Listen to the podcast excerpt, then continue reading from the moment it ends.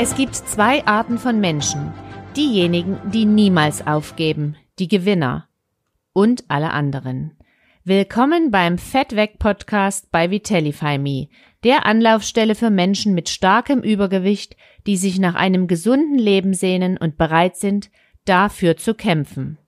Mein Name ist Nadja und ich unterstütze dich mit dem gesamten Vitellify Me Team dabei, täglich am Ball zu bleiben und gesunde Essgewohnheiten zu entwickeln. In diesem Podcast erhältst du wertvolle Tipps aus der Praxis, mit denen du Schritt für Schritt dafür sorgst, dein altes Ich hinter dir zu lassen und zu der gesündesten Version deiner selbst zu werden.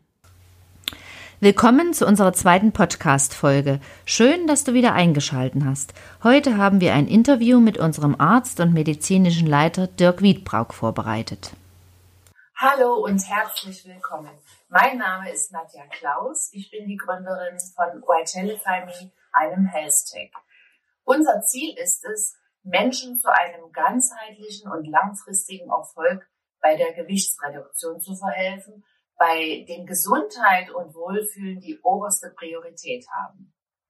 Basis für unser Programm bildet die von Dr. Wiedbrock entwickelte Fegus 3 Methode. Und ich freue mich ganz besonders, heute Herrn Dr. Wiedbrock im Interview bei mir zu haben und möchte ihn bitten, sich erst einmal kurz vorzustellen. Ja, guten Tag.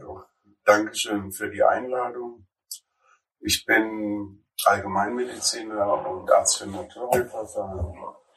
Habe 22 Jahre eine eigene Praxis geführt und da das Allgemeinspektrum insgesamt mit den Patienten durchgearbeitet. Und da hat natürlich auch gerade Gewicht eine große Rolle gespielt. Ähm, was allerdings insgesamt in der Medizin unterrepräsentiert ist. Aber wir werden nachher noch über die Zahlen sprechen und wie wichtig das ist. Mittlerweile habe ich dann auch in der Psychosomatik gearbeitet, für fünf Jahre Auslandsaufenthalt in Vancouver, Spanien und auch teilweise in China und leite jetzt ein Gesundheitszentrum in einem Hotel für ganzheitliche Medizin. Vielen Dank. Ähm, ich habe mir ein paar Fragen überlegt und habe die in drei Kategorien eingeteilt. Und beginnen möchte ich eigentlich mit äh, zuerst medizinischen Fragen. Dann würde ich Ihnen gerne ein paar Fragen zum Mindset allgemein stellen und natürlich zur Ernährung, weil die spielt natürlich eine ganz besondere Rolle bei der Gewichtsreduktion. Herr Dr. Wiedbruck, was halten Sie von äh, Diäten ganz allgemein und äh, von Abnehmprogrammen? Es gibt ja viele Leute, die versuchen alles Mögliche, um abzunehmen und scheitern oft bei Diäten. Was sagen Sie allgemein zu Diäten? Also generell, Diäten sind ja irgendwas, was Künstliches, ja, was, was wir aufgebaut haben. Wenn wir mal uns überlegen, bis in der Menschheitsgeschichte zurückschauen, Millionen von Jahren haben die Menschen sich völlig normal ernährt, aber die ganze Lebensweise hat sich mit geändert und ähm, in dieser Zeit brauchte keiner irgendein Counseling oder irgend so etwas, weil es in uns drin war. Wir haben primär drei Mahlzeiten gegessen, wir haben uns genug bewegt und so weiter. Diäten haben dann dazu geführt, nachdem die äh, gesamte Ernährung sich in Deutschland oder in, in der westlichen Welt geändert hat, die Industrie ist stark eingestiegen. Früher haben wir einfach das gegessen, was uns die Natur geboten hat und sie hat im Prinzip alles. Und letzten Endes durch die Industrialisierung der Ernährung, aber auch durch unser Lebensstil haben die Menschen zugenommen. Äh, und dann wurden eben Diäten geschaffen. Das heißt, jetzt versucht man ein Konzept, so schnell wie möglich Gewicht abzunehmen. Und daran liegt auch mit der Grund, warum die Menschen weiter zunehmen. Das wird dann berücksichtigt. Und da werden wir im Einzelnen noch drüber reden. Aber Diäten taugen nicht für den Alltag oder um Gewicht zu kontrollieren sondern das bedeutet letzten Endes, wir müssen uns eigentlich wieder auf das besinnen, was unsere Vorfahren Millionen von Jahren richtig gemacht haben. Ähm, Grundlage unseres Programmes ist ja die Figus-3-Methode. Äh, sind Sie so lieb und erläutern uns kurz, äh, welche medizinischen Erkenntnisse und Studien äh, hinter dieser Methode stecken?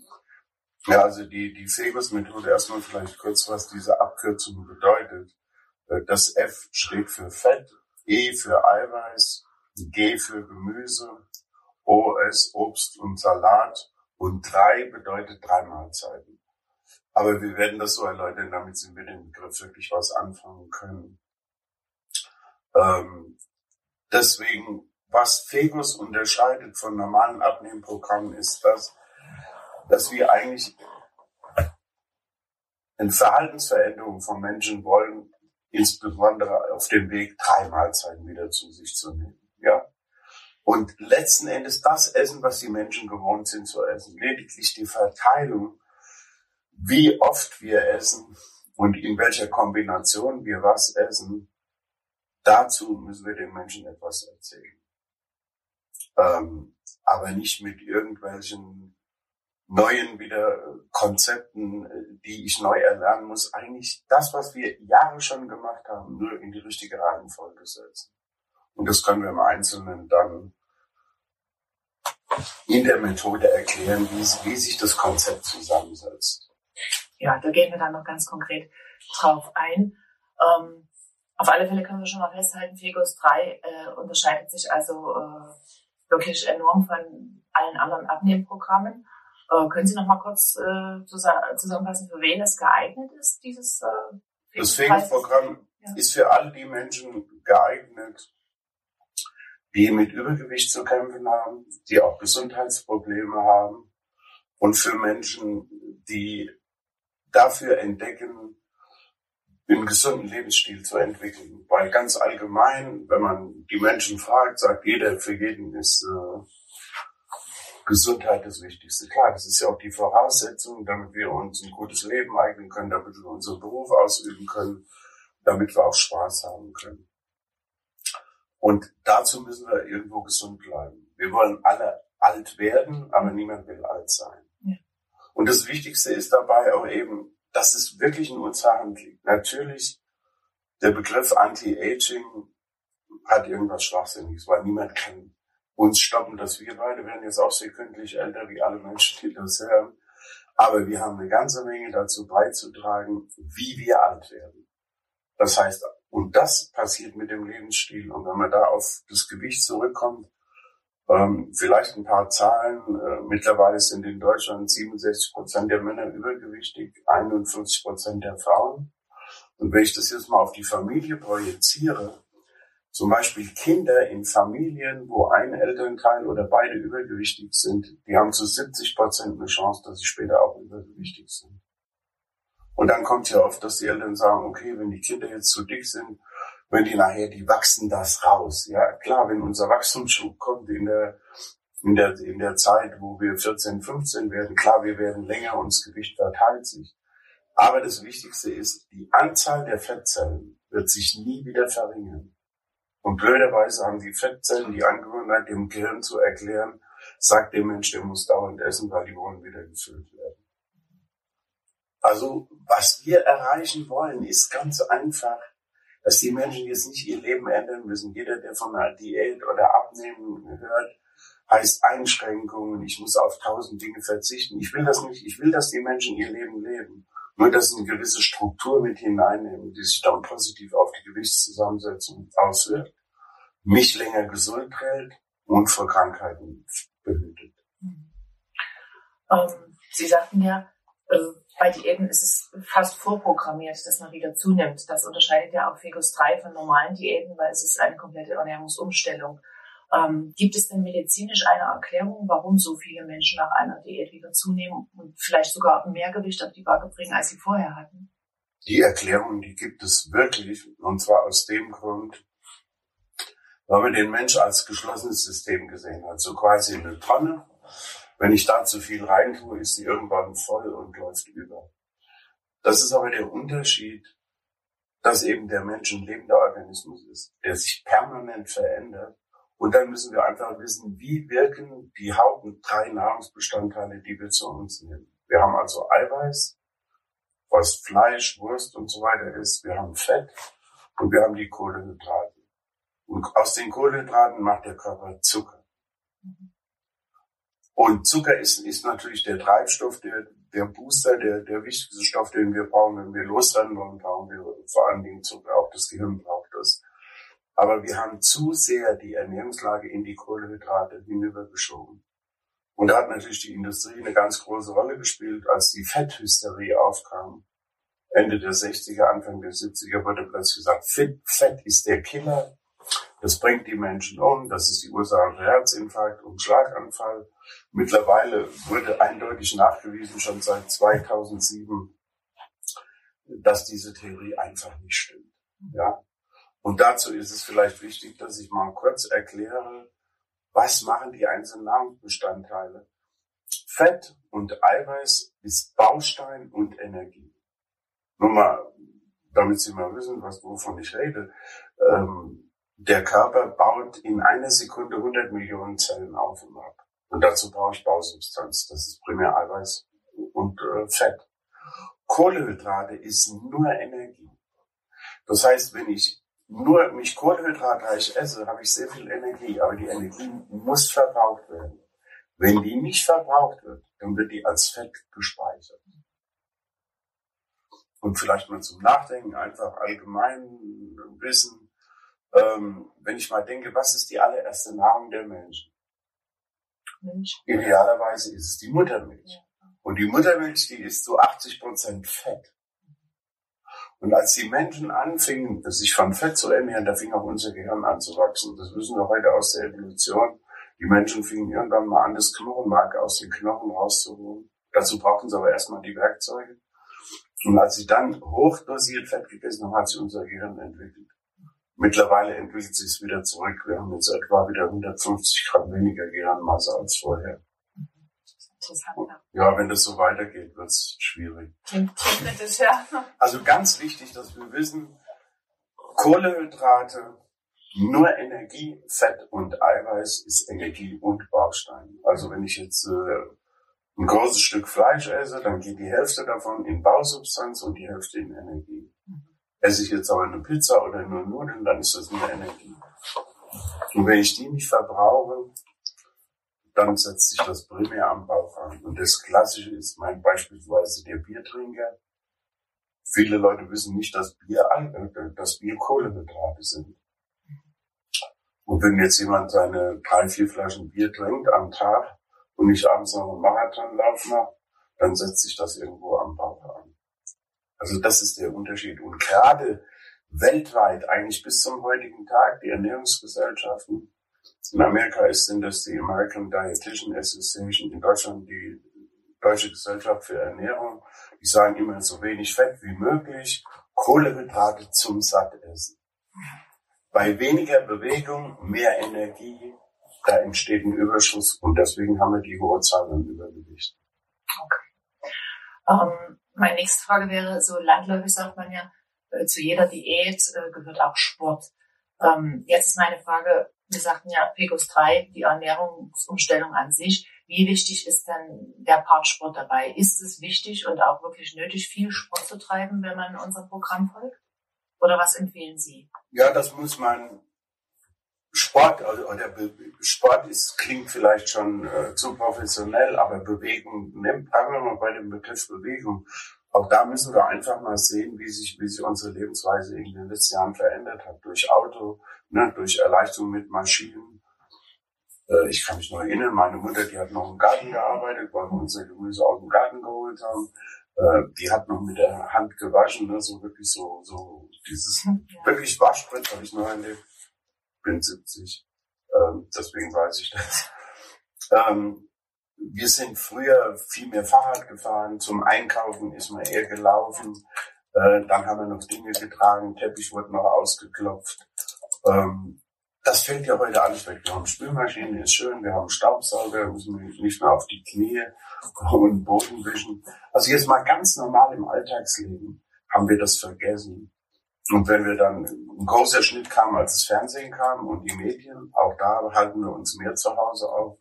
Früher wurde auch insgesamt, da gab es mehr so Sport im Ort, Tanzgruppen, ähm, überhaupt Sportvereine ist ja auch sehr dünn mittlerweile. Wenn, dann geht's nur in Leistungssport, aber nicht mehr allgemeinen Sport. Also wir bewegen uns deutlich weniger. Und Bewegung gehört dazu. Bewegung ist wichtig, um die Verdauungsorgane zu aktivieren, um Hormone zu aktivieren und natürlich um Energie zu verbrauchen, die wir, die wir täglich zu uns nehmen.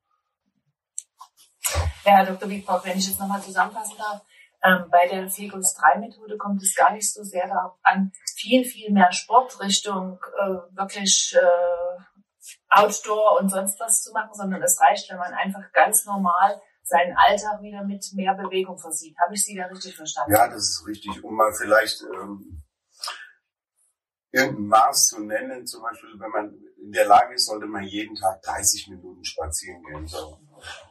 15, ich sage immer 15 Minuten weg von der Wohnung und man geht auch wieder zurück, 15 Minuten zurück. Wenn man das täglich macht, das ist ein Trainingseffekt, das ist schon eine ganze Menge. Okay. Ich glaube, damit ist auch keiner überfordert. Ne? Ganz genau, das ist machbar. Wenn man zu viel verlangt, ähm, dann haben die Leute eher die Tendenz, das vielleicht zwei, drei Tage zu machen, aber dann nicht mehr. Mhm. Aber aus einer halben Stunde kann man sich nur schwer rausreden. Mhm. Das ist wahr, die Zeit kann man sich nehmen, muss man sich okay.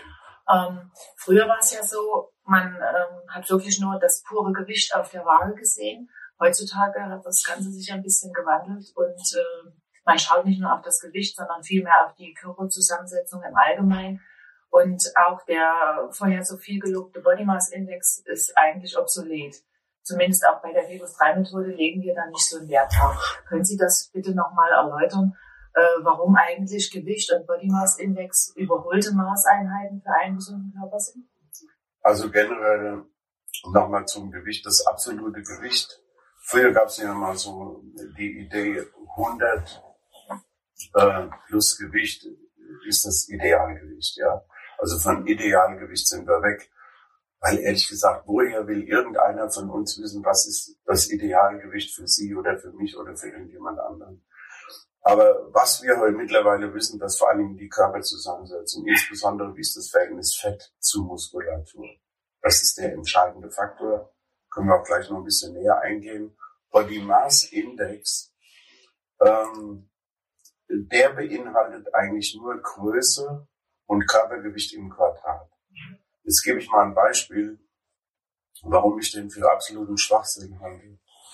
Ähm, nehmen wir zwei Männer, die beide 1,80 groß sind, beide wiegen 90 Kilo. Der eine ist Gewichtheber, der andere ist Biertrinker. Die haben beide den gleichen Body Mass Index. Und der Gewichtheber, der bestimmt gesund ist und durchtrainiert, der wird als krank katalogisiert, weil er eigentlich einen, einen BMI hat, der im pathologischen Bereich liegt. Aber wenn wir uns mal vorstellen, die Körperzusammensetzung, ich kenne das, ein Gewichtheber, der hat im Schnitt sieben Prozent Körperfett. Ja, und hat einen sehr hohen Anteil an, an Muskulatur. Und der Biertrinker, da ist es genau umgekehrt. Der hat 45 Prozent Fett und, und hat vielleicht noch 25 Prozent Muskulatur. Aber beide haben den gleichen BMI das ist eben, wenn ein Schweinezüchter mit dem BMI arbeiten würde, würde er wegen Blödheit entlassen. In der Medizin kriegt man für sowas einen Nobelpreis. Es ist sehr anschaulich gerade. also deswegen lassen wir den ganz weg, sondern wir bestimmen bei uns wirklich die, die Körperzusammensetzung. Und dann, daran kann man auch arbeiten, weil wenn ich die Körperzusammensetzung habe, das ist eigentlich das einzige wirklich echte Merkmal. Wie wirkt sich denn mein Essverhalten auf die Körperzusammensetzung aus? Und genau daran können wir arbeiten und eben optimal den einzelnen Teilnehmern helfen, wieder zum gesunden Gewicht zu kommen, sich wohler zu fühlen, länger zu leben und mehr Spaß im Leben zu haben. Genau, das ist ja eigentlich das große Ziel eines jeden. In diesem Zusammenhang ähm, hört man ja auch viel von metabolischem Alter und Stoffwechselalter. Können Sie uns dazu etwas sagen? Ja, das, das zeigt also, das kann man in, in der, wir haben eine Messmethode, über die wir nachher wahrscheinlich auch nochmal sprechen werden, wo wir eben die Körperzusammensetzung eruieren können. Für jeden Einzelnen. Also sprich, wir, wir nehmen die Muskelmasse raus, wie viel Muskel hat jemand, wie viel Fett hat jemand. Und beim Fett unterscheiden wir auch nochmal das Fett, was so über die äh, einzelnen äh, Körperpartien, so Beine, Arme, Bauch verteilt sind. Und das viszerale Fett, das ist das Fett, was um die Organe geht. Und das ist das Entscheidende wissen wir heute für die, für die Krankheitsentstehung, ganz besonders die Zuckerkrankheit, Diabetes und hoher Blutdruck. In, in, in dieser Zusammensetzung.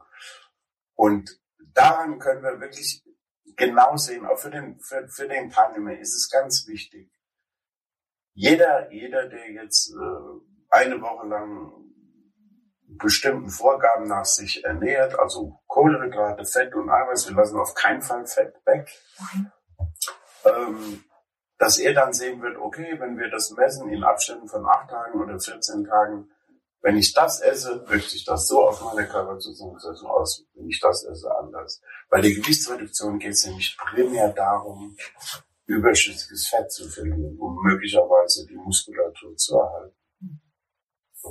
Vielleicht, auch wenn das jetzt die Sache etwas verlängert, erkläre ich nochmal, warum das so wichtig ist. Ähm, und dabei kann man eigentlich auch, darin erklärt sich auch der, der sogenannte Jojo-Effekt. Jeder Mensch hat einen sogenannten Grundumsatz. Das heißt, wie viel Kalorien ich verbrauche, wenn ich 24 Stunden im Bett liegen.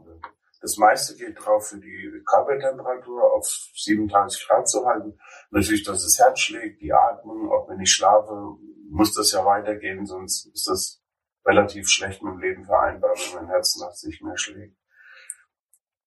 Da brauche ich die, die, und da ist die Muskulatur, die bildet diesen sogenannten Grundumsatz. Wenn jetzt, die, die, wenn, wenn jetzt die Muskulatur zurückgeht, dann verliere ich auch Grundumsatz. Ein Beispiel, jetzt nimmt jemand 10 Kilo ab und die Leute, gerade bei den meisten Diäten wird dir versprochen, schnell und einfach. Ist völlig falsch, es geht nicht schnell und, nicht, und ist auch nicht einfach. Aber man kann es konstruktiv mit den richtigen Maßnahmen nehmen. So, wenn es einer 10 Kilo abnimmt, schnell, dann geht das meistens, hat er dann 9 Kilogramm Muskulatur verloren und nur 1 Kilogramm Fett. Der Grundumsatz, also das, was ich an Guthaben habe, hängt nur ab von der Menge der Muskulatur. Das heißt, wenn ich vorher, sagen wir mal, einen Grundumsatz von 1600 hatte und nehme 9 Kilo Fett ab, dann habe ich nachher noch 1200 Kalorien, also 400 weniger. Was heißt es? Jetzt nach der Gewichtsabnahme müsste ich eigentlich weniger, noch weniger essen als vorher, um mein Gewicht zu halten. Das machen aber die Leute nicht. Wenn sie aufhören, gehen sie in die alten Essgewohnheiten wieder rein und was macht der Körper jetzt? Er hat die ganze Zeit zu wenig bekommen, hat Angst, dass wir zugrunde gehen. Also wenn der jetzt wieder normal ist, wird erstmal wieder gespeichert, bis das normale Gewicht erreicht ist. Und dann geht er wieder auf normal um. Und das ist der Grund, warum die Leute sich hochhungern. Unser Programm richtet sich darauf aus, ausschließlich das überschüssige Fett abzubauen und die Muskulatur zu erhalten. Erstens fühle ich mich besser. Zweitens entlede ich mir auch sehr viele Toxine, Giftstoffe. Weil primär werden die Giftstoffe im Fettgewebe gespeichert. Also je mehr Fettgewebe, desto mehr Toxine. Je mehr Fett ich abnehme, umso mehr entgifte ich mich auch. Und das, daraus errechnet sich das, das metabolische Alter. Entschuldigung, dass ich so weit ausgeholt habe. Ja, das ist sehr interessant. Aber je optimaler die Zusammensetzung Fett und Muskulatur ist, umso mehr geht mein biologisches Alter nach unten. Das heißt, wenn jetzt jemand eine optimale Zusammensetzung hat, hat ein kalendarisches Alter vielleicht von 50, hat eine optimale Gewichtszusammensetzung, dann ist das biologische Alter teilweise zwischen 10, 7, 15 Jahren jünger. Umgekehrt heißt das, wenn jemand eine schlechte Zusammensetzung hat, ist der kalendarisch 50, aber biologisch oder metabolisch oder Stoffwechselalter 70. Das heißt, dass die Lebenszeit verkürzt wird durch Übergewicht. Und wir wissen zum Beispiel, ein Übergewicht von 15 Kilogramm bedeutet primär die, äh, zu viel Fettansatz. Das bedeutet, dass wir etwa sieben Jahre früher sterben. Und dann geht es exponentiell weiter. Wenn ich jetzt 30 Prozent Übergewicht habe, dann sind schon 17 Jahre, die ich verliere. Also wenn jemand dann schon Stoffwechselanteil von 70 bei einer Lebenserwartung beim Mann bei 78, dann kann man jetzt nicht direkt sagen, du lebst jetzt noch acht Jahre, aber die Lebensspanne ist dadurch verkürzt. Und das ist natürlich wunderbar, auch ein wunderbarer Motivationsfaktor. Und vielleicht noch was zum Übergewicht bei Fett das zeigt aber immer eine deutliche Übersäuerung an. Und die Übersäuerung ist halt ein Riesenproblem in, in unserem Leben heute. Äh, auch Süßigkeiten machen sauer. Das glaubt man ja gar nicht. Nee, und dann, weil die Leute oft zu wenig Obst und Gemüse essen und zu hohen Anteil äh, an, an Eiweiß. Also nur eine Eiweißmast führt immer zu, zur Übersäuerung. Und da spielen ganz groß, das will ich bei der Gelegenheit nochmal sagen, gerade die Süßgetränke eine Rolle. Also ganz besonders Coca-Cola, Fanta, Sinalco. Ich will jetzt nicht irgendeine Firma, aber diese ganze Kategorie. Alles Softdrinks eigentlich. Nur mal, um zu zeigen, was das wirklich bedeutet. Also eine Dose Coca-Cola 0,33 müssten sie etwa 54 Liter Wasser nachtrinken und die Säure, was ja absolut irre. ist. Ja.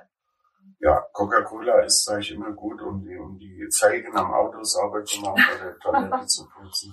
Ja, es ist ein aggressives Reinigungsmittel. Und wenn Sie denken, gerade, gerade bei den Kindern, das ist ja die Problematik. Wir haben ja 50 Prozent der Kinder, die eingeschult werden, schon mit Übergewicht. Und das wächst sich nicht wirklich raus. Nochmal, die Anzahl der Fettzellen bleibt gleich. Also da ist es ganz wichtig, dass die Eltern auch wirklich an die Kinder denken. Ich hoffe, ich bin jetzt nicht zu indiskret, aber ich wollte nochmal auf das äh, metabolische Alter kommen. Sie hatten es ja vorhin erwähnt, Sie stehen kurz vor der 70. Man glaubt das nicht, wenn man ihn so sieht. Aber ähm, Ihr metabolisches Alter muss ja dann enorm viel weiter unten liegen. Ähm, können Sie uns was dazu sagen, Herr Dr. Wittmann? Ja, okay, ich, ich be- befreie mich jetzt mal selbst von der eigenen Schweigepflicht ja, und das freut mich. mich und sage eben, gut, also ich bin im, Juli werde ich 70 und im Moment ist so meine Körperzusammensetzung, dass ich ein biologisches Alter von 54 habe. Wow. Und es liegt einfach daran, ähm, ja, dass meine Körperzusammensetzung, Zusammensetzung, gerade was Fett und Muskulatur angeht. Ich bin kein Leistungssportler. Ich habe früher sehr viel Sport getrieben, aber jetzt, äh, ich meine, durch Arbeit und äh, älter werden, äh, treibe ich jetzt nicht wahnsinnig viel Sport. Also, dass die Menschen auch das mal als Anlass nehmen können. Ähm, ich versuche, mal eine halbe Stunde spazieren zu gehen und was ich so am Tag äh, zurücklege, ähm, das ist im Moment alles, aber es passiert regelmäßig. Und natürlich ist das jetzt nicht vorgegeben. Es heißt ja immer so, ah ja, Sie haben keine Probleme mit Ihrem Gewicht. Es gibt Phasen, ja, dann, dann esse ich Kuchen und Plätzchen und zwischendurch und, und, und ähm, überschreite sämtliche Regeln, die, die Sinn machen. Und dann fange ich auch sofort an zuzunehmen. So ist das nicht. Also das hat auch schon ein bisschen was mit Mindset zu tun.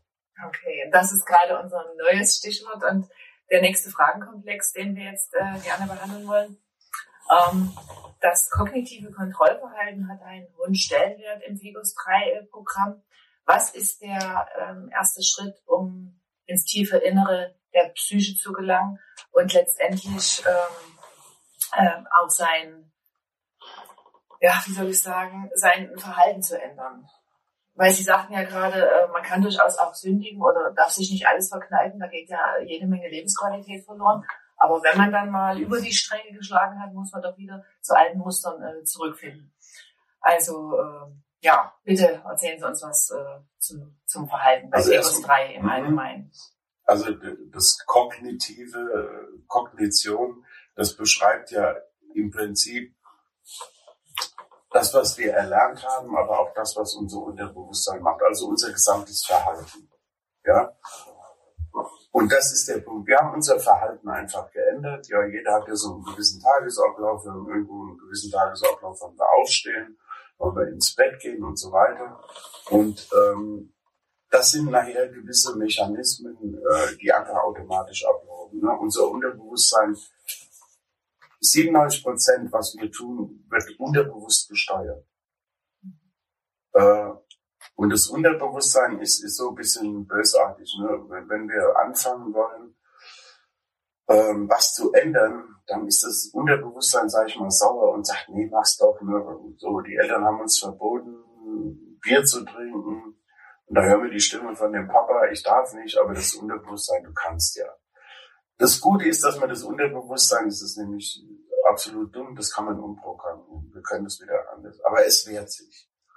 Und das ist das, was die kognitive Veränderung, das ist nämlich, was wir machen müssen. Und der größte Schritt bei einer dauerhaften Kontrolle unseres Gewichtes und von Gesundheit ist, dass wir gewisse Verhaltensänderungen herbeiführen müssen. Und wie schafft man das? Indem man trainiert. Das ist eigentlich genau das Gleiche, wenn ich jetzt sagen wir mal Tennis spielen lernen will. Klar, Der Tennislehrer erklärt mir, wie ich Tennis spiele. Wir verstehen das auch. Kann ich dann Tennis spielen? Nein. Da muss ich auf den Tennisplatz gehen und muss üben. Und das heißt, was wir hier machen in der Zeit, ist ja mit, mit dem kognitiven Verhalten in die Richtung verändern, dass wir uns ein richtiges Essverhalten angewöhnen. Das bedeutet aber auch, dass zwischendurch Fehler gemacht werden. Ich schlage den Ball auch mal ins Netz, deswegen höre ich nicht sofort auf, Tennis zu spielen. Das heißt, üben heißt ja über Fehler lernen, ja. Aber das ist eigentlich der Kern des gesamten Konzeptes, dass man über das kognitive Verhalten neues Essverhalten zu lernen. Nur es braucht eine gewisse Zeit, weil es ist schwierig, weil wir eigentlich ein altes Verhalten verlernen müssen und gleichzeitig ein neues Verhalten uns anlernen müssen. Deswegen ist es immer besser, Kinder die haben noch keine Verhaltensmuster, denen können wir es eigentlich von Anfang an beibringen, wenn wir einen guten Weg gehen. Aber das ist, was wir darunter verstehen. Und das ist, wie gesagt, der, der Kern. Ganz einfach. Während unserem Programm, wir lernen während der Gewichtsreduktionsphase das Verhalten, was wir später beibehalten. Aber das braucht Training, das braucht Zeit, das geht nicht in sechs oder acht Wochen. Also mit anderen Worten, das Mindset muss geändert werden eines jeden ne? und die innere Einstellung Ganz genau. zum, Verhalten im Allgemeinen. Ganz genau. Und nur weil wir es jetzt verstehen, können wir es noch nicht gleich. Nee. Wissen heißt noch lange nicht können. Ja. Aber dazu gehört eben Training und letzten Endes ist es auch eine Art Training, die wir machen. Da dürfen auch Rückfälle eintreten, weil die helfen eigentlich immer wieder, äh, mich zurechtzusetzen und mich daran zu erinnern, dass wir Menschen sind, die auch Fehler haben. Aber das kann man auch wieder ausbilden.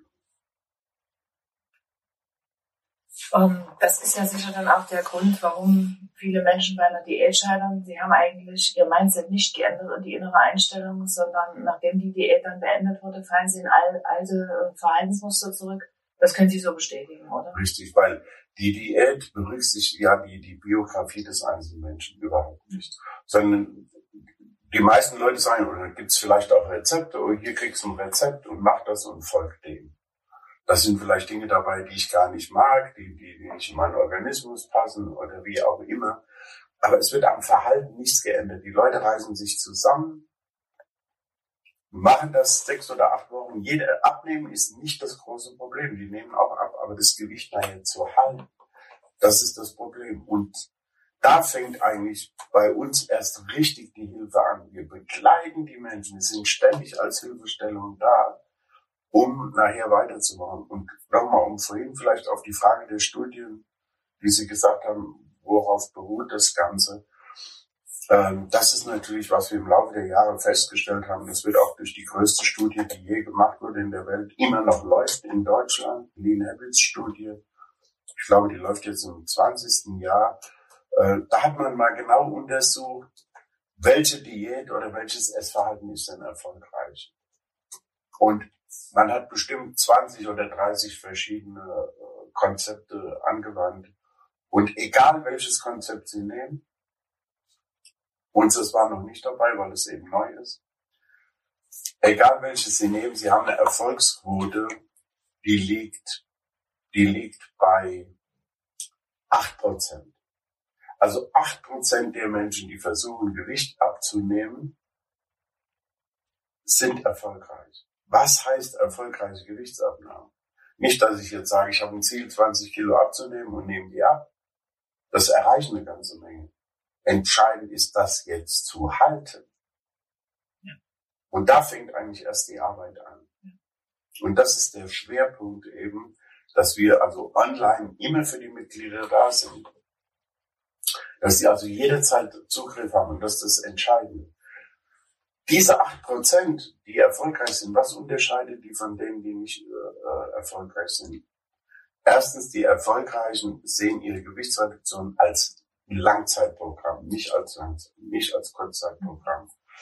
Es kommt natürlich darauf an, je nachdem, wie viele zusätzliche Funde jemand mitbringt, ob wir jetzt sagen ein Jahr oder zwei Jahre oder drei Jahre oder möglicherweise noch mehr.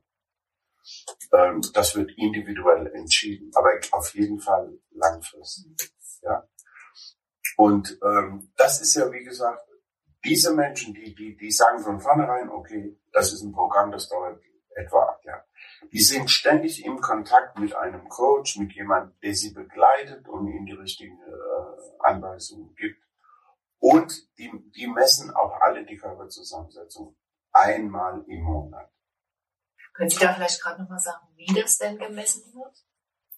Vielleicht kann sich das keiner so richtig vorstellen. Ja. Was verbirgt sich äh, Also hinterm Messen oder wie? wie bei, bei der ab? Messung, da gibt es heute wirklich sehr, sehr zuverlässige Wagen, auf die man sich draufstellen kann, ähm, die dann die wichtigsten acht Werte äh, äh, sch- schriftlich darstellen, die kann man aufstellen und dann kann man im Verlauf natürlich sehen, dass, da kann man die eigenen Werte speichern, kann es auf eine App nehmen und kann uns das zuschicken, damit wir beraten können. Ja, also damit, Sie können alles von zu Hause machen. Dazu muss man natürlich die Waage haben. Ja, aber damit erreichen wir wirklich äh, ein optimales Coaching, Beratung, die man mit den Menschen machen kann. Das ist also eigentlich eine, eine, eine sehr einfache Geschichte, äh, wie man damit weiterkommen kann.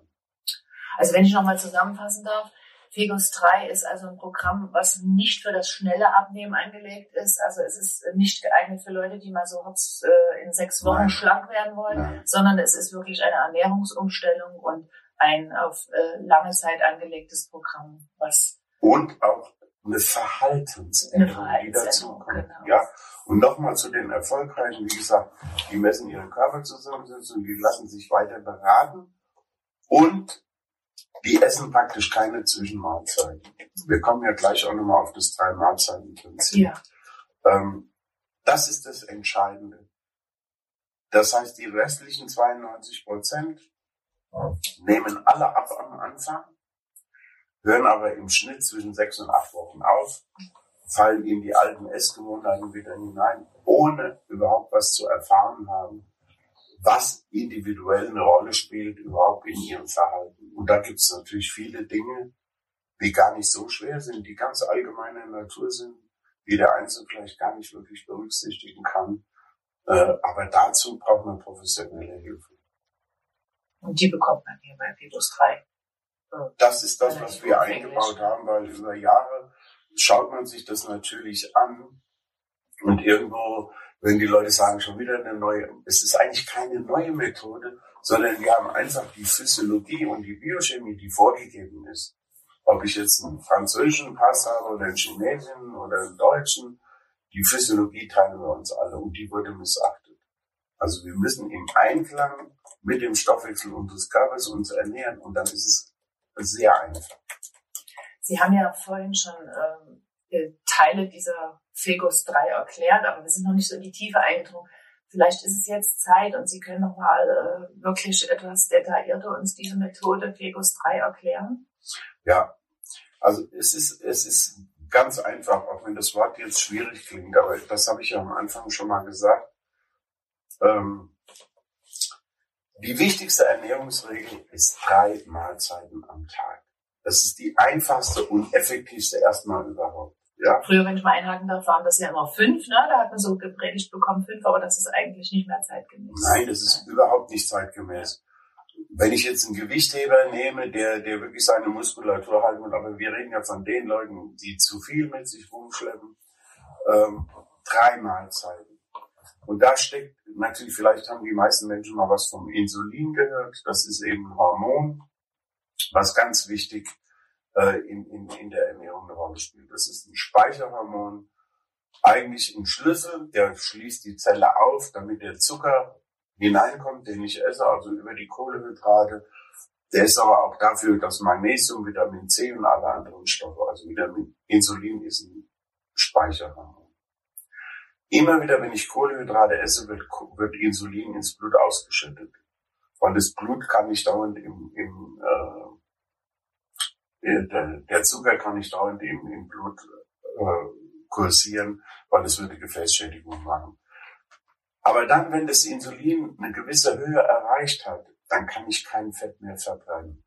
So, wenn ich dreimal esse, habe ich drei Insulinberge zwischen den Mahlzeiten dann etwa drei, drei bis vier Stunden äh, habe ich kein Insulin mehr. Wir brauchen Energie und da soll sich der Körper von dem gespeicherten Fett eben ernähren. Das macht er auch.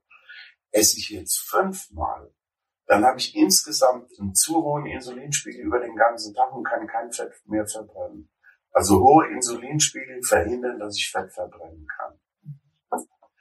Deswegen die drei Mahlzeiten Methode. Heute kommt ja auch ähm, dieses äh, Intervallfasten, ja. was wir eigentlich schon immer unser Leben gemacht haben.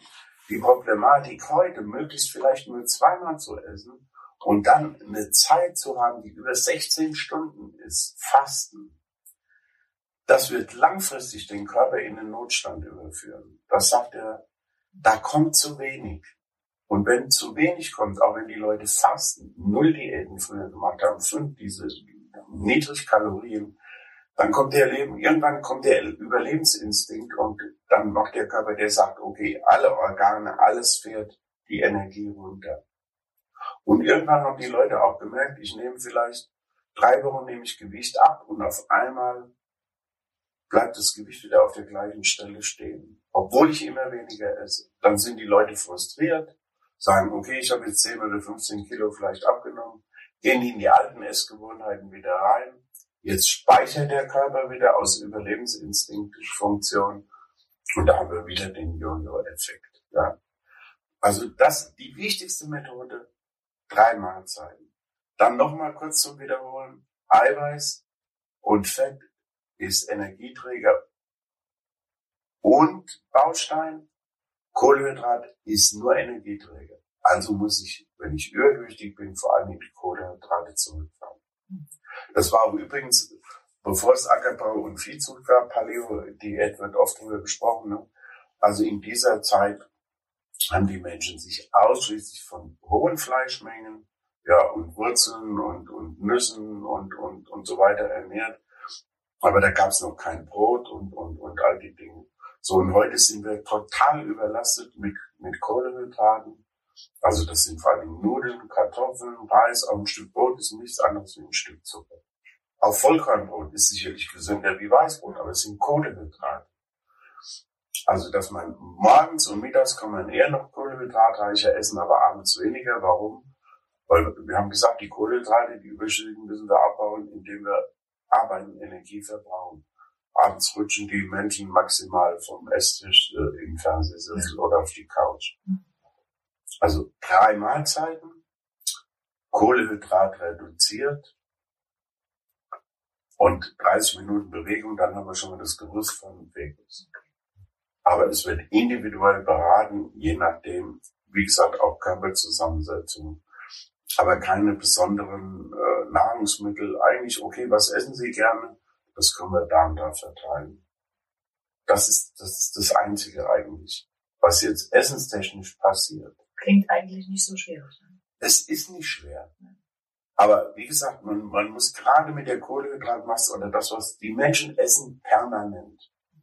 Und das Schlimme ist, dass unser, unser, unser Organismus hat sich ja gerade Verdauungsorganismus und was Ernährungsaufnahme und so weiter angeht, das liegt ja Millionen Jahre zurück und es liegt im ältesten Teil vom Gehirn. Und unser Gehirn denkt immer noch, wir leben von vor 200.000 Jahren. Das heißt, es wird immer wieder, egal wie viel, ob wir viel essen oder wenig, es wird immer ein bisschen gespeichert, weil es gab immer schlechte Zeiten, wo kein Essen oder nicht genügend Essen zur Verfügung war. So, das heißt, unser Körper funktioniert heute immer noch. Deswegen müssen wir uns satt essen. Wenn wir Hunger haben und uns nicht satt essen, dann können wir nicht Gewicht abnehmen. Ja, das ist ein ganz wichtiger Punkt. Ne? Und bei den Diäten hungern die Leute häufig. Ja. Bei uns wird nicht gehungert. Wir suchen nur die richtige Zusammensetzung aus, die jetzt nicht nach irgendwelchen bestimmten Rezepten folgt, sondern das, was wir äh, an Nahrungsmitteln haben, aber die Verteilung ist ein bisschen unterschiedlich. Wir werden auf jeden Fall mit den Kohlenhydraten etwas runtergehen, mit dem Fett eher etwas höher. Nur wer Fett isst, kann Fett verbrennen. Ähm, haben Sie denn eine Erklärung äh, insgesamt dafür, warum wir ungesund essen, obwohl wir wissen, dass es besser wäre, sich gesund zu ernähren? Ist es oft vielleicht auch so, dass es einfacher ist, sich mal schnell ein Stück Brot hinterzuschieben oder irgend sowas liegt vielleicht daran oder welche Erklärungen hätten Sie da? Ja, unser Lebensstil hat sich natürlich in den letzten Jahren geändert, wobei wir den nicht unbedingt wollten, der wurde uns ja irgendwo aufgeteilt. Ja. Das ist das eine. Ähm, unsere Zeit ist schnelllebiger, wir machen alle Überstunden, wir nehmen uns auch weniger Zeit zum Essen. Ja. Weil da hat die Industrie natürlich auch was damit zu tun, wenn die Menschen eine halbe Stunde äh, Mittagsessenszeit bekommen, wer ist, sagen wir mal von eins bis halb zwei, wer ist denn wirklich um 13 Uhr fertig? Aber um halb zwei ist mit Sicherheit schon der nächste Termin angeplant. So, die Leute schlingen das Essen runter. Der alte Spruch, gut gekaut ist halb verdaut, der klingt wirklich die Menschen haben Verdauungsbeschwerden, fühlen sich schlecht dabei. Plus natürlich, weil wir keine Zeit haben, und ich kann es verstehen, heute arbeiten oft beide, Mann und Frau, und wenn die Frau den ganzen Tag arbeitet, dann abends Kartoffeln schälen oder das Essen so zubereiten, das ist ja zu viel, kann man verstehen. So, dann wird fertige Nahrung genommen. Ne? Die, die ist voller Chemie. Lebensmittelindustrie benutzt seit drei Millionen Zusatzstoffe. Die müssen ja alle durch unseren Körper geschleust werden die hinterlassen Spuren und es werden ganz bewusst Süchte gezüchtet. Ne? Ich meine, früher, wie gesagt, wenn man so uralt ist wie ich, dann hat man früher fünf Bonbons gekriegt. Heute kriegen die Kinder eine Tüte, wo mindestens 500 Gramm drin sind. Und die essen sie auch.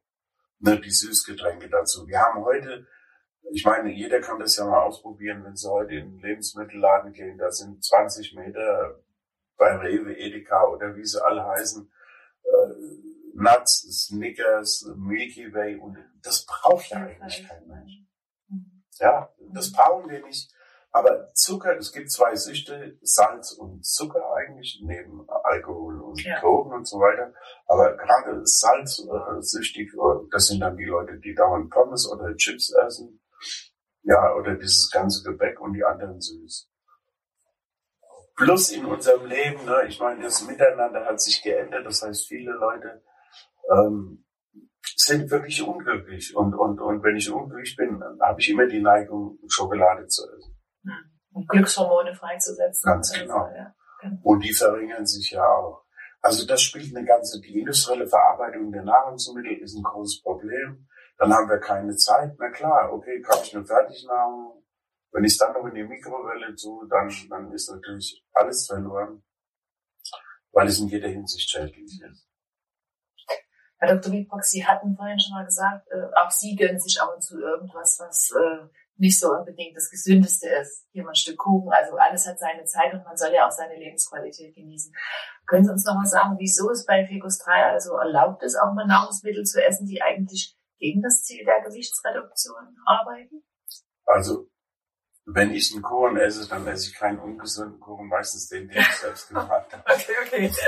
Ich will auch damit nicht sagen, dass jetzt ein Kuchen, wenn ist, ich möchte auch keiner Bäckerei wehtun, aber es gibt leider nur noch sehr wenige Bäckereien, die wirklich jetzt so mit den üblichen Zutaten, Milch, Eier, Zucker, ähm, einen Kuchen backen. Also das, was heute, auch da wird ja viel zu viel industriell hergestellt. Ne? Ähm, das heißt, jetzt, wenn jemand ein Stück Kuchen isst, ist das nicht ungesund, aber es ist ungesund, wenn ich es jeden Tag esse oder wenn ich, wenn ich mir halt diese Fertigprodukte, die heute also ähm, nicht mehr frisch aus dem Laden kommen, sondern äh, da sind Konservierungsstoffe drin und so weiter, das spielt eine Rolle. Aber wenn ich zwischendurch mal ein Stück Kuchen esse, das, das ist generell nicht schlimm, wenn er denn mit den richtigen Zutaten gemacht wurde. Ne? Ähm, nur, nur damit da kein falsches Verhältnis entsteht. Aber es gibt eben manche, die, die essen dann drei oder vier Stück Kuchen. Vielleicht kann man sagen, ich gönne mir das eine und ich möchte sogar, dass während der Gewichtsreduktion die, dass die Menschen das einmal die Woche machen. Gehen, sie sollen mal ein Eis essen gehen. Und sie werden sehen, wenn sie es seltener bekommen, wie sehr sie den Genuss genießen. Ja. Und früher hatte Essen einen wesentlich höheren Wert gehabt als heute hat Essen für die wenigsten Leute kein Wert mehr, wenn wir überlegen, wie viel auch in der Schule im, im, im Mülleimer landet und so weiter. Ähm, Gott sei Dank haben wir ja hier in unseren Breiten äh, nicht die Problematik, dass, dass wir nicht mehr an genügend Essen rankommen. Aber die Qualität ist eigentlich heute katastrophal, weil alles industrialisiert wurde. Und deswegen sollten wir heute so wenig wie möglich industriell hergestellte Nahrungsmittel und, uns wieder darauf besinnen, dass auch Kochen zusammen mit der Familie eigentlich was Schönes sein kann.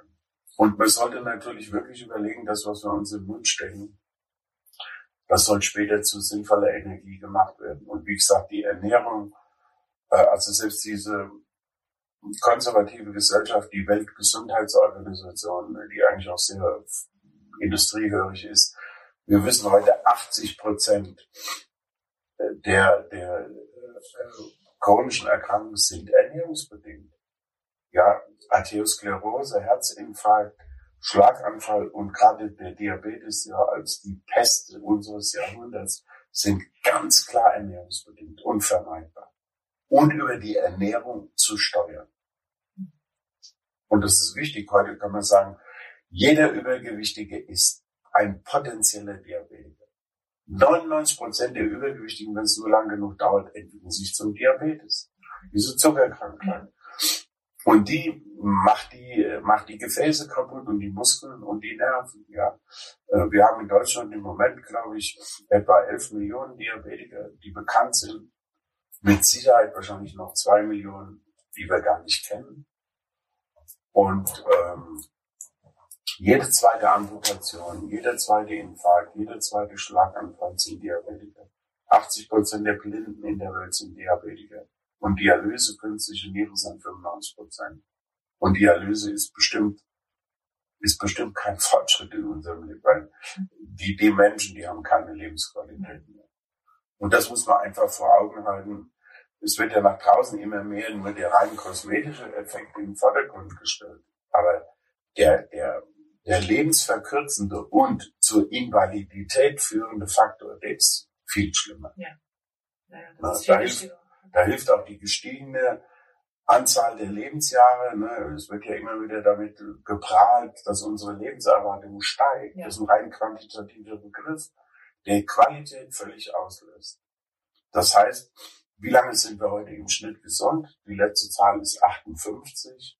Das heißt, wir sind im Schnitt heute 95 Prozent der Menschen sind heute 20 bis 25 Jahre chronisch krank, bevor sie sterben. Und da steht Übergewicht und die assoziierten Erkrankungen an erster Stelle. Also das ist wirklich ein Thema. Ja. Und das muss man nicht in drei oder vier oder acht Wochen lösen, sondern warum irgendwo, wenn ich jetzt mal so und so viel Kilo habe, die habe ich auch nicht in acht Wochen mir, mir angefuttert. Genau. Ja, langsam, kontinuierlich, das tut nicht weh, das macht Spaß, ich bekomme immer mehr äh, ein Wohlfühlgefühl und Glücksgefühl und ich kann viel mehr Dinge machen. Und natürlich spielt es in der Gesellschaft eine Rolle.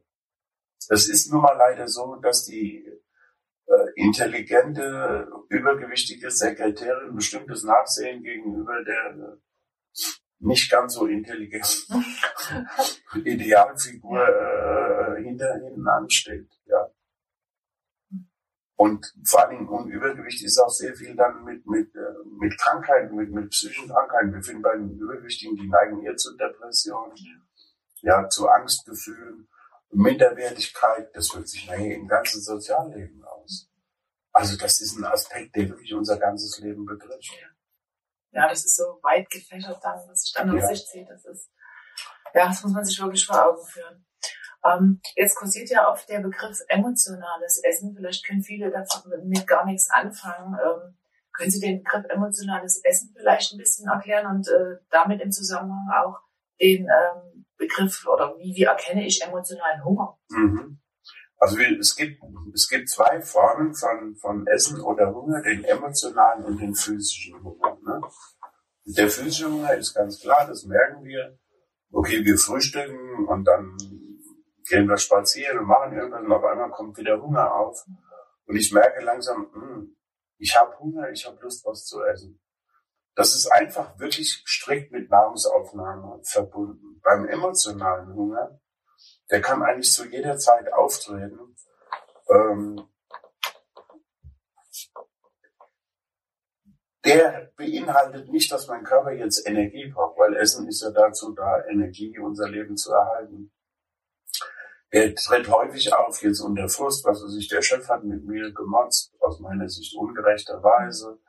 Dann brauche ich irgendwo ein Trostpflasterchen. Und das ist häufig einfach Essen. Ähm, Enttäuschungen in der Beziehung, Alleinsein, ja, und, und häufig Frustration. Also emotionales Essen heißt eigentlich immer, dass ich was esse, obwohl mein Körper das gar nicht braucht. Und physischer Hunger, der ist wirklich dazu da, unserem Leben zu erhalten. Der ist auch nie mit irgendeinem bestimmten Nahrungsmittel assoziiert. Emotionales Essen ist, ah, ich möchte jetzt was Süßes im Mund haben. Ja. Und das hilft mir auch im Moment. Hm. Aber danach haben die Leute wieder ein schlechtes Gewissen. Und dann tritt wieder das, das Gegenteil auf. Also deswegen ist es ja wichtig, immer wenn die Leute das Gefühl haben, was essen zu wollen, und das sind Übungen, die wir nachher auch machen, auch Aufgabenstellungen, wo der Teilnehmer aktiv mit, mitgenommen wird. Okay, jetzt habe ich Hunger auf ein Stück Schokolade. Dann sollte man sagen, okay, Moment, jetzt überlege ich mal, brauche ich das wirklich? Ist der Grund vielleicht ein ganz anderer? Okay, ich habe mich jetzt eben über meinen Mann geärgert, der hat gesagt, der kommt um, zum Abendessen, ist nicht gekommen. Und jetzt, jetzt brauche ich eigentlich eine gewisse Hilfe. Das sind eben diese Gelüste. Der emotionale Hunger spielt die größte Rolle bei Übergewichtigen. Und deswegen ist das auch ein Punkt, der noch ganz hohen Stellenwert bei jedem Einzelnen einnehmen wird, der mit Eigenaufgaben und, und, und mit Beratungen gelöst werden kann. Und das ist auch der schwierigste Teil, äh, weil man das eben über längere Zeit üben muss um langfristig nachher das Zielgerecht nicht nur zu erreichen, sondern zu halten. Okay. Und ähm, Sie hatten uns ja vorhin schon ähm, über die drei Mahlzeiten bei der Febus 3 äh, Methode erzählt. Ich will jetzt nochmal zusammenfassen, vielleicht haben Sie noch etwas zu ergänzen. Also im Prinzip ist es wichtig, nur drei Mahlzeiten am Tag zu essen, damit der Insulinspiegel im Blut ähm, gering bleibt und man ich sag mal jetzt Erholungsphasen hat, wo der Körper Fett abbauen kann zwischen den Mahlzeiten. Weil wir ja so immer Fett speichern, ne? Ja. An der, die, das alte Programm von vor ja. zig Millionen ja. Jahren läuft genau. leider noch. Sagen es, genau.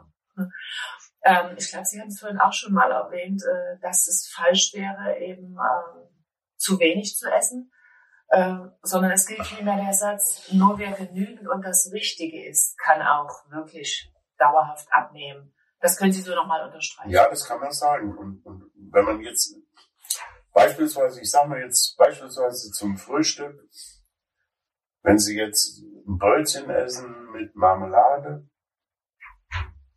und gehen dann äh, zur Arbeit, ob die jetzt körperlich ist, geistige Arbeit erfordert auch Energie, ist eigentlich egal, dann kann es gut sein, dass Sie vor Mittagessen Hunger kriegen. Warum? Weil nur ein Brötchen ein bisschen Energie hat, ähm, aber keinerlei Bausteine und der Körper wieder Bausteine verbraucht, dass man dann eben wieder schnell Hunger kriegt, ja.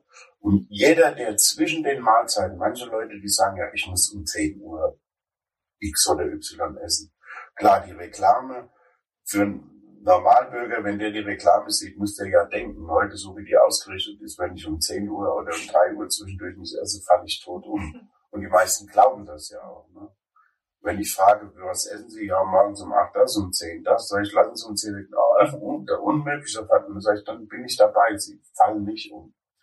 Also wenn ich zwischen den Mahlzeiten Hunger habe, dann habe ich morgens nicht genug Energie zu, zugeführt. Wenn ich zwischen Mittag und Abendessen Hunger habe, muss ich auch sagen, dann muss das Mittagessen. Und das sind auch Dinge, die man ausbilanzieren kann. Da muss man nicht wiegen oder messen, sondern dass man ganz einfach dann äh, den Leuten eben sagt, okay, unterscheidet. Wenn ich Fett esse, bleibe ich viel länger satt, weil es eben die doppelte Menge, Menge Energie hat. Und da muss man einzeln individuell beraten, um wirklich, wie gesagt, ja, diese drei Mahlzeiten einzuhalten. Also ich freue mich wirklich, dass Sie so ausführlich uns hier ins Bild gesetzt haben und Rede und Antwort gestanden haben. Ähm, ich würde Sie ganz gerne nochmal bitten, zum Schluss vielleicht die Fegos 3 Methode in ein, zwei Sätzen nochmal kurz komprimiert zusammenzufassen, wenn das möglich ist.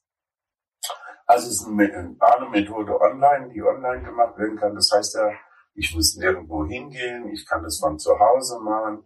Ähm, damit ist man nahezu auch zeitunabhängig. Man kann sich nicht äh, herausreden, das wird ja auch immer gerne gemacht. Wir finden immer tausend Gründe, warum wir nichts ändern sollen, obwohl ich brauche nur einen Grund, um wirklich was zu ändern. Also ganz simpel und einfach. Jeglicher Zugang. Wir haben im Prinzip drei Phasen. Das erste ist primär die Gewichtsreduktionsphase, wo der Berater der Aktive ist. Dann haben wir die, das zweite kommt dann äh, die Erhaltungsphase. Und in der dritten Phase ist wirklich die Haltephase, weil erst wenn wir, wenn wir unser Gewicht, was wir möglicherweise erreichen wollen, ein Jahr halten, erst dann hat der Körper das als Stellgewicht. Muss ich noch mal ganz kurz sagen. Jeder, jeder hat ein gewisses Gewicht, was der Körper immer wieder versucht zu erhalten. Und zwar mindestens sechs Monate, sonst geht er wieder zu dem, wenn er sagt, okay, jetzt wiegt einer 90 Kilo seit einem Jahr, der nimmt jetzt von mir aus 15 Kilo ab, äh, wiegt 75 Kilo und sagt, toll, jetzt habe ich die erreicht. Wenn ich dann nicht eine Haltephase einbaue mit Coaching und entsprechend mein Ernährungsverhalten weiter so beibehalte, wie ich es in der Reduktionsphase gemacht habe, das heißt ja nicht hungern, das heißt ja satt werden. Das heißt ja, gute Dinge zu essen, die mir gefallen und die mir Spaß machen. Dann muss ich das Gewicht ein Jahr halten. Und dann sagt der Körper, okay, es ist nicht 90, sondern 75. Und deswegen ist die Haltephase nachher die wichtigste überhaupt. Und die findet bei keiner Diät statt. Und das werden wir aber so interessant machen, dass, dass die Menschen dabei auch noch viele andere Dinge lernen, sich nicht nur gesund zu ernähren, gesund zu bleiben, Krankheiten zu vermindern und möglichst auch Tabletten zu vermeiden und einen gesunden Lebensstil zu haben, gesund alt werden und auch dabei vor allen Dingen Invalidität zu vermeiden. Morgens aufwachen und tot sein ist sicherlich das Schönste, was uns irgendwann mal passieren kann. Das Glück haben wirklich nur fünf Prozent. Der Rest leidet sich zu Tode. Ja. Und das muss nicht sein. Sie haben uns, glaube ich, wirklich ganz schön ins Gewissen geredet und ähm, man merkt eigentlich an dem Gespräch, dass man mal in sich gehen muss und äh, sich hinterfragen muss, ist der Lebensstil denn wirklich der richtige, den ich führe oder sollte ich hier was ändern? Und die Ficus 3 Methode ist sicher eine gute Variante, um hier anzusetzen. Herr Dr. Wiedbrock, ich bedanke mich recht herzlich für das Gespräch. Es hat mir große Freude gemacht und es war sehr lehrreich. Vielen Dank. Es hat mir auch sehr viel Spaß gemacht und ich bedanke mich auch bei Ihnen. Vielen Dank. Wenn dir diese Folge gefallen hat, dann kannst du uns unterstützen, indem du unseren Podcast positiv bewertest. Vielen Dank dafür. Abonniere den Vitellify Me Podcast, wenn du keine Episode mit wertvollen Tipps zum nachhaltigen Abnehmen mehr verpassen möchtest. Weitere Informationen und Inhalte zum Thema Gewichtsverlust erhältst du auch auf unserer Internetseite vitellify.me. Mach's gut und bis zum nächsten Mal. Ach ja, und denk daran, feel fit forever.